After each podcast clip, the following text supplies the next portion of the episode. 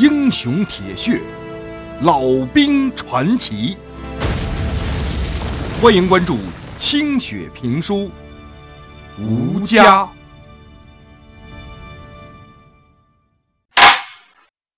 上回书说到，老旦在接到县里来的任命令的同时，也接到了驻河南第三十八军的征集令，让他带着杨百万，十天之内到部队报道，让他跟着队伍过鸭绿江打美国鬼子去。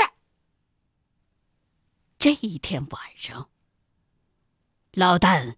趁着女人和孩子都睡着了之后，一个人坐在院子里，想了许久，许久。最后，他狠狠的吸完了剩下的烟，回到屋子里，点上油灯，把女人从睡梦当中摇醒了。啥？又要去打仗，不中，就是不中！你还让不让人家活了？你走了十几年，才回来几天呢？说好了要去当区官的，为啥又要去打仗啊？你打仗打上瘾了你啊？你当自己有九条命啊？女人如同听见鬼进了门，像地雷一样炸开了。老旦赶紧用衣服遮住她的身子。一边帮他系扣子，一边哄劝着：“翠儿啊，这不去不行啊！咋说，俺都是队伍里的军官，这部队的复员令是真的，没咋呼咱们。毛主席和共产党是想给咱们踏实日子过的。那谁想到啊，这美帝国主义就是不想看咱有好日子过，在东北那头炸咱边境呢。”这些天，广播你也听了，党中央毛主席天天都在讲，人家朝鲜人民的解放战争，他个隔山隔水的美国去掺和啥呀？就是掺和了，那你炸咱中国的地界干嘛呀？早不打晚不打，为啥这时候来打呀？其实就是冲着咱新中国来的。俺在国军的后几年啊。那美帝恨不得把他家军火全都运过来帮忙。现在俺是明白了，那老蒋和美帝是一棵树下尿的两条狗呢，就是容不得咱这穷人过个好日子。不行，他们是几条狗，关你球事儿啊！翠儿啊，咱们打下了新中国，刚安生下来，他们就非要来折腾你。你说，咱们俩为啥一分就是十三年呢？不就是因为日本鬼子来了吗？这要是美国鬼子再来了，咱们再分个十三年，那咋活呀？再说了，俺是西南军区第十一军的人，没有十一军的首长们提拔，俺能回家当上这个区长？这回。是十一军的政治部把俺推荐给三十八军部队。那三十八军可是解放军里边最牛气的部队了，天津卫就是他们解放的。要论军功啊，比俺们十一军打的好多了。俺不能给十一军的首长们抹这个面子吧？村儿啊，咱不能忘本呐。咱有今天这份田地，有吃的，有喝的，有地种，俺还能当一个副区长。一要念共产党的恩呐，二要念解放军的好。他们推荐俺去，也是因为俺能给部队长脸呢。那三十八军是四野林首长的主力军。不中用的人根本就进不去的。你说破了天也不行，没有你个老旦，这新中国就不打鬼子了。毛主席指望着你这个半残废去当鬼子。咱家才团圆了这么几天，你就又要去战场杀人！你个天杀的你！你扔下咱娘儿仨十三年了，十三年的冷炕头，你才回来热乎了几天呐，就又要回去。这村子里出去的，活着回来的就你跟郭平原俩。俺只听说，抽大烟混婊子能上瘾的。就没听说原来打仗也能打出瘾来的。女人这时候已经哭成了一团，把孩子们也都吵醒了。俩孩子开始在另外那个屋叽叽喳喳的。老大一看，连忙哄翠儿：“哎呀，翠儿，你小声点儿，孩子们都吵起来了。你咋不晓得事儿呢？”俺是复员干部，是有着国家复员政策的。俺不是党员，那国家凭啥给咱这政策呀？咱有好日子过，就不管这新中国的难了。俺是军人，仗才打出来点军功的。这新中国有难，俺不去顶着，早晚不还是落到咱们家头上啊？当年这日本鬼子打进来，只用了半年呢，你还记得不啊？可是这美国鬼子，那他们可是把日本鬼子逼得投了降的，比日本鬼子还要恶呢。现在，咱要是不去挡着去，那那说不定半年都不用，他们就推过来。你忍心看着咱家被他们烧了？你忍心看着俩娃儿跟咱们受罪吗？趁着鬼子们还没打过来，毛主席命令我们去把他们挡在外头，好过他们冲进来再打呀。晓得了不？挡住他们进不来，这新中国才能太平啊！女人的大哭。费了不少的力。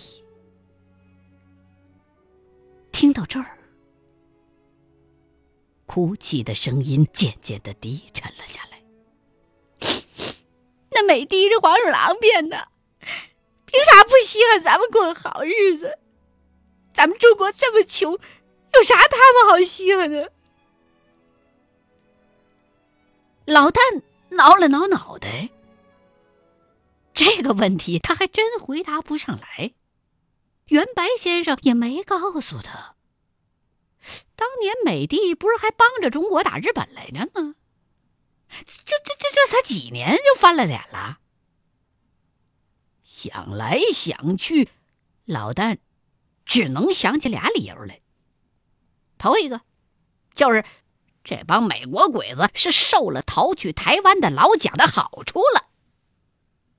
二一个，就是美帝看不了咱中国穷人当家。嗨，估计啊，是那老蒋在台湾也没老实，撺掇着美帝来抢新中国的地盘儿没准啊，花了他妈大价钱了。广播里边不是讲了吗？那老蒋跑的时候，搜刮了大半个中国的金银财宝呢。要不咱板村咋这么穷呢？女人终于不哭了。男人再去打仗，这比天塌下来还要严重啊！可是，听到男人只是去守住中国的边疆，把美国鬼子挡在外头，心里头就不那么害怕了。毛主席那么英明，那么伟大，一穷二白都能把天下干下来，这挡住美国鬼子，看来也是应该比较有谱的。解放军让男人回来当官儿，也必然不会让这英雄活宝莫名其妙就送死的。自个儿的男人也是个大官了。也不会到阵地上去跟美国鬼子面对面的拼大刀了。那，那你这区长可咋办呢？女人还是舍不得老旦马上就要戴上的这顶乌纱帽。老旦赶紧从棉袄里边掏出两封信来，抖着手在油灯下摊了开来。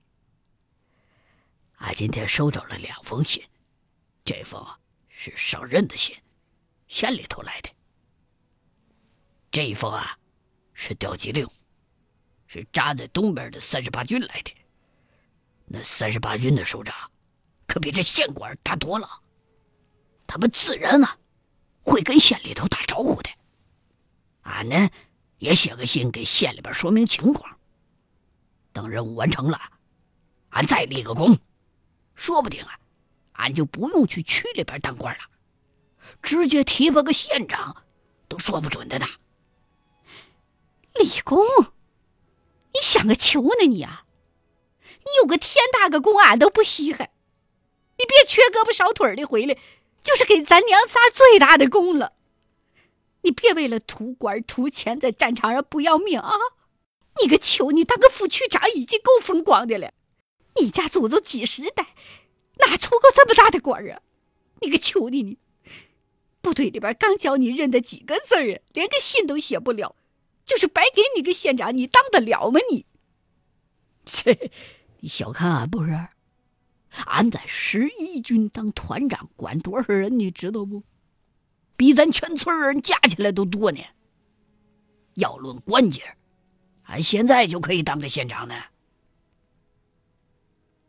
女人也不喊了，只是死死的抓着男人的手，默默的摸索着。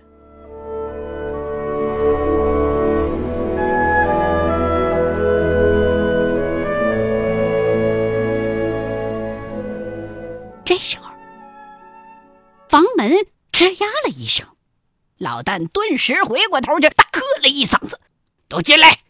听你爹你娘两个的比较，你他妈两个兔崽子混你了你！”孩子们堆着笑脸跳了进来，一左一右扑到爹的面前。有根瞪着大眼，大声的问：“爹，你要去打美国鬼子了？俺要跟你和杨叔叔一块儿去，俺要和你们一样立功。”老旦惊奇的看着他，有根立得笔直的身子，非常的强壮，小胸脯鼓鼓的，似乎蕴含着无穷的力量。这个十几岁的孩子已经是个大小伙子了。老旦爱惜的拍着大儿子的肩膀，像是拍着自个儿的身体。你爹还没老，轮不到你呢。刚长过炕头没几年，就想着跟你爹争功了。我告诉你，在家里头啊，好好伺候好你娘。等你再长大点把力气啊全用在建设咱新中国上。俺都十五岁了，村里面十五岁的后生就是俺最高最壮。听娘说，你当年去打鬼子，不也就二十岁吗？杨百万叔叔参加部队的时候也和俺一样大。既然是新中国，应该要靠咱们新青年去保卫。你们这些功臣，应该把保卫国家的任务和功劳都留给咱们。耶，你个屁娃儿你，从哪儿学来的这些说道？敢教训你爹了？你以为那些美国鬼子？像郭平原他们家看门狗似的那么好打呀？那是飞机、大炮、坦克一样不少的白鬼子，比日本鬼子还厉害呢。像你爹这样打了十几年仗的老兵，他都要掂点轻重呢。昨天你娘让你杀个鸡，瞧你俩那稀松样，连只鸡都杀不了，还想上战场上去杀鬼子？你呀！还是再长几年吧，啊！到了二十岁，俺绝不拦你。女人一听不干了，你别跟孩子瞎说啊！啥二十岁就不拦着了？这辈子他们两个休想跟你一样。给俺老老实实的种地娶媳妇儿，俺还指望着他们给咱们送终呢，身上多块疤我都饶不了他们。娘，你说的不对，咱郭支书说了，革命要趁早，好多解放军的大官都是和俺一样大就参加了红军的，人家现在都是将军了，俺早点参加解放军，保卫国家，等到了爹这么大的时候，没准也成了将军了。老旦呱嗒把脸就撂下来了。这孩子他这么小，脑子里边就开始革命了。你们两个听着啊，有你们给国家出力的时候，可是现在还没到时候呢。你们先去给俺把文化学好，多上点学，别像爹娘这样的大字都认不得几个。咱们这些革命军人，把这新中国打下来。再把它守好喽，不让别的鬼子欺负，为的，就是让你们这帮屁娃有吃有喝有学上，有好日子过。将来俺老了，打不动了，要是还有鬼子来打，你们放心，你们就是不敢出门，俺都会用枪顶着你们上战场的。我告诉你，要是在战场上稀松了，俺连家门都不让你们进。女人越听越不舒服，这是说啥嘞？打打杀杀的，孩子们懂个球啥的，犯得着你老旦讲这些道理吗？爹，俺俺不想念书，俺想解放军去。有根很是畏惧父亲的威严，但还是表达了自己的意愿。二小子有盼一听，也在旁边挤着眼睛附和：“俺也想去参军。”混蛋！你们先去把字儿认全了，再跟俺说参军的事儿。爹，你参军的时候不也一个字儿也不认识吗？就是现在你字儿也没认全啊！看那信不也问来问去的吗？可你不也是成了解放军的团长吗？你。这个倔了吧唧的儿子呢？老旦被儿子顶得噎了气，伸手就把脚上的布鞋撸下来，就要打。女人赶紧把他给拦住了：“干什么？干什么？孩子顶你两句，你就要打孩子？区长还没当呢，就要威风霸道啊！你们两个赶紧滚回去睡觉。当兵有个啥好的？像你爹这样能回来的有几个？回来也是一身的伤。”你们以为那个东西好玩吗？再说参军的事，俺就不给你们饭吃。两个孩子灰溜溜的出去了。有根撅着个嘴，头也不回，迈着大步就出门了。有盼儿倒是一脸的嬉笑，一不回头瞅三眼。刚把门带上，又把门又拽开了。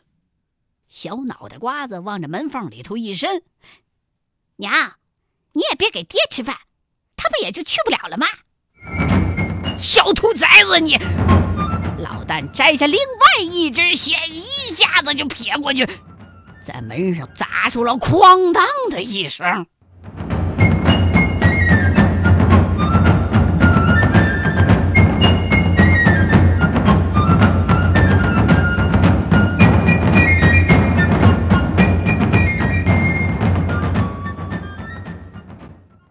欲知后事如何，欢迎各位继续收听清雪评书《吴家》。